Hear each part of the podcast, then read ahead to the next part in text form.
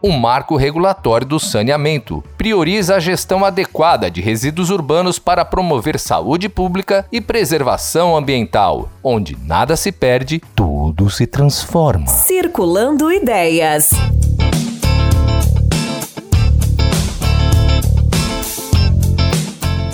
Sustentabilidade econômico-financeira do setor de resíduos, um dos desafios para a universalização dos serviços de saneamento no Brasil. O já não tão novo Marco Regulatório do Saneamento Básico, Lei de número 14.026-020, tem como objetivo principal alcançar a universalização do acesso aos serviços de saneamento básico no território brasileiro, incluindo a coleta e destinação final dos resíduos sólidos urbanos. É notório que a coleta e tratamento dos resíduos de forma adequada e ambientalmente correta é uma questão fundamental para a saúde e bem-estar da população, mas, para garantir que as metas de universalização sejam atingidas, é imprescindível que as contas fechem, ou seja, é fundamental que a arrecadação seja capaz de fazer frente aos custos. Isto se chama sustentabilidade econômico-financeira dos serviços.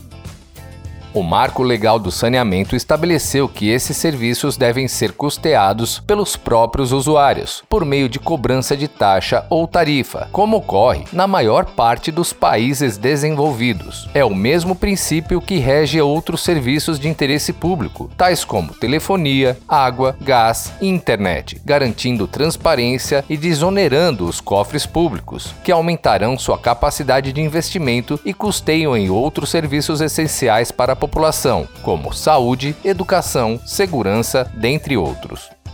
A cobrança da tarifa para custear esses serviços sempre foi uma decisão difícil para os gestores públicos, por ser inquestionavelmente impopular. No entanto, com o novo marco legal do saneamento, essa medida se transformou em uma obrigação legal impositiva para os gestores públicos, como se verifica nos artigos 29 e 35.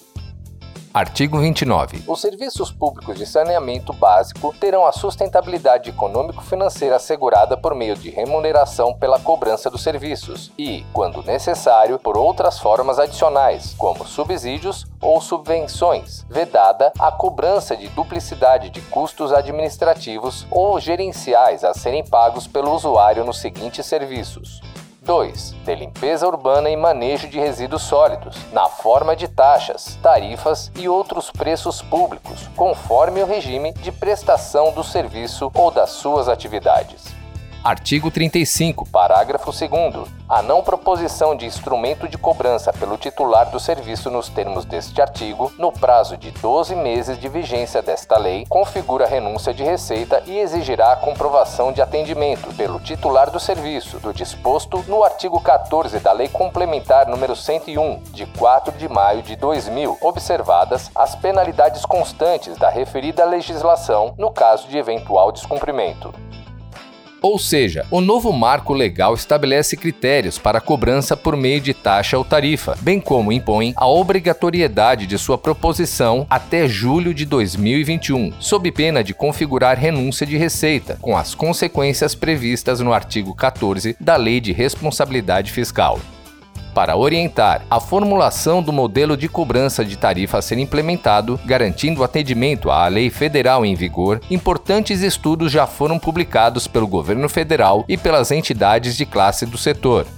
Neste sentido, destacamos o Roteiro para a Sustentabilidade do Serviço Público de Manejo de RSU, elaborado pelo Ministério do Desenvolvimento Regional, e o Guia para a Implementação de Cobrança, elaborado pelo CELUR, Sindicato das Empresas de Limpeza Urbana, que trazem a fundamentação, orientações gerais e o passo a passo para a instituição de cobrança. Cabe destacar a possibilidade de adoção de subsídios tarifários, tarifa social, respeitando o princípio da capacidade tributária e garantindo que a população mais carente não seja onerada com esta cobrança.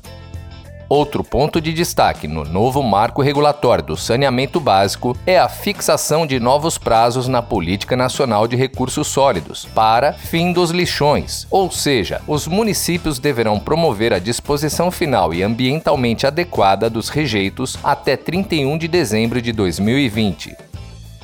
Após a referida data, os lixões e aterros controlados que não contam com a infraestrutura adequada e necessária para proteger a saúde das pessoas e preservar o meio ambiente ecologicamente equilibrado devem ser extintos. Esclarecemos que o prazo acima indicado não se aplica aos municípios que, até 31 de dezembro de 2020, tenham elaborado Plano Intermunicipal de Resíduos Sólidos ou Plano Municipal de Gestão Integrada de Resíduos Sólidos e disponham de mecanismos de cobrança que garantam sustentabilidade econômico-financeira da execução dos serviços públicos de limpeza urbana e manejo de resíduos sólidos, para os quais foram fixados prazos progressivos, conforme o número de habitantes nas cidades. De modo geral, a lei prevê o encerramento de todos os lixões do Brasil até 2024. Assim, é muito importante que os municípios estejam atentos aos princípios e objetivos do novo marco e da Política Nacional de Resíduos Sólidos, eis que se tratam de questões de saúde pública e que vêm sendo cada vez mais cobradas pela sociedade, em particular pelo Ministério Público, diante da relevância social e do impacto ambiental envolvidos neste tema tão fundamental. Circulando Ideias.